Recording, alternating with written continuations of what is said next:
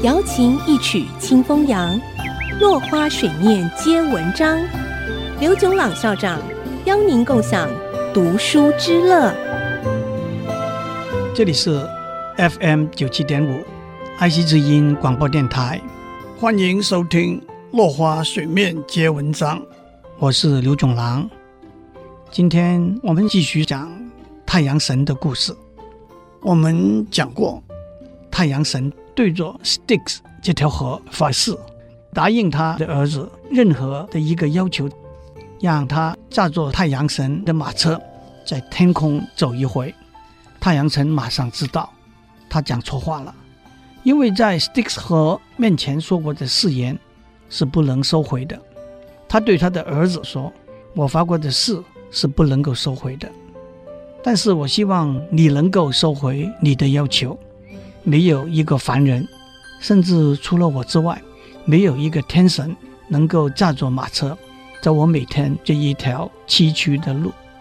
早上的时候，从海面往上爬的路是非常陡的，这几匹马得出尽力气拖着马车往上爬。中午的时候，从高高的天空看下来。会让你心惊胆跳。下午走下坡的时候是最怕人的，连在海里头的神都担心我会头先脚下翻下来。而且这几匹马猛得很，非常不容易控制。还有，你以为一路走来风景很美丽吗？不是的，原路上都是狮子、野牛、靴子、巨蟹等着伤害你。年轻人，听我的话。看看，在这个花花世界里头，有什么东西你要选择？为了证明我是你的爸爸，我都会让你得到你要的东西。但是这位年轻人怎么肯放弃驾着太阳神的马车横过天空这个机会呢？而且太阳神已经没有更多的时间去说服他了。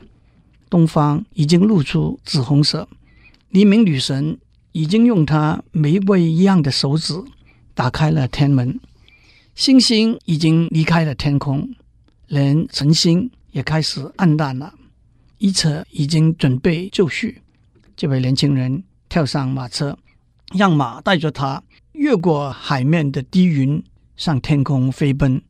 在短短的刹那，他的确觉得他是天空的主宰，但是车子开始狂烈的震动。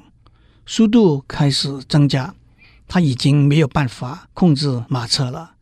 这几匹马知道马车里头不是他们的主人，而是一个没有足够气力的新手。他们拖着马车横冲直撞，高高的往上爬，迅速的往下冲。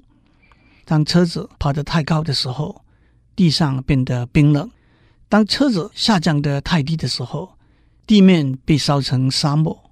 最后，到处都开始着火，烧起来了。从高山到平原到谷底，整个世界都烧起来了。河里的水都变成蒸汽了。奥林匹斯山上的神大为震惊，天帝宙斯使出他掌管打雷闪电的神力，把马车打得粉碎，也把车里头太阳神的儿子打死。他一身都是火，从天上掉下来。掉到一条叫做 Eridanus 的河里头，他的两个妹妹来到河边悼念他，为他哭泣。后来化身成为河边的两棵树，他们的泪珠成为河边的琥珀。的确是，伊利丹纳河是以出产琥珀著名的。在这个故事里头，太阳神的儿子叫做菲亚顿。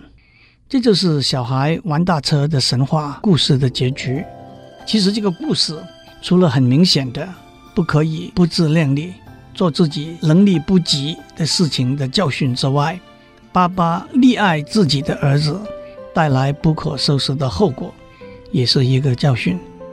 今天先讲到这里，我们下次再见。落花水面皆文章，联发科技真诚献上好礼。给每一颗跃动的智慧心灵。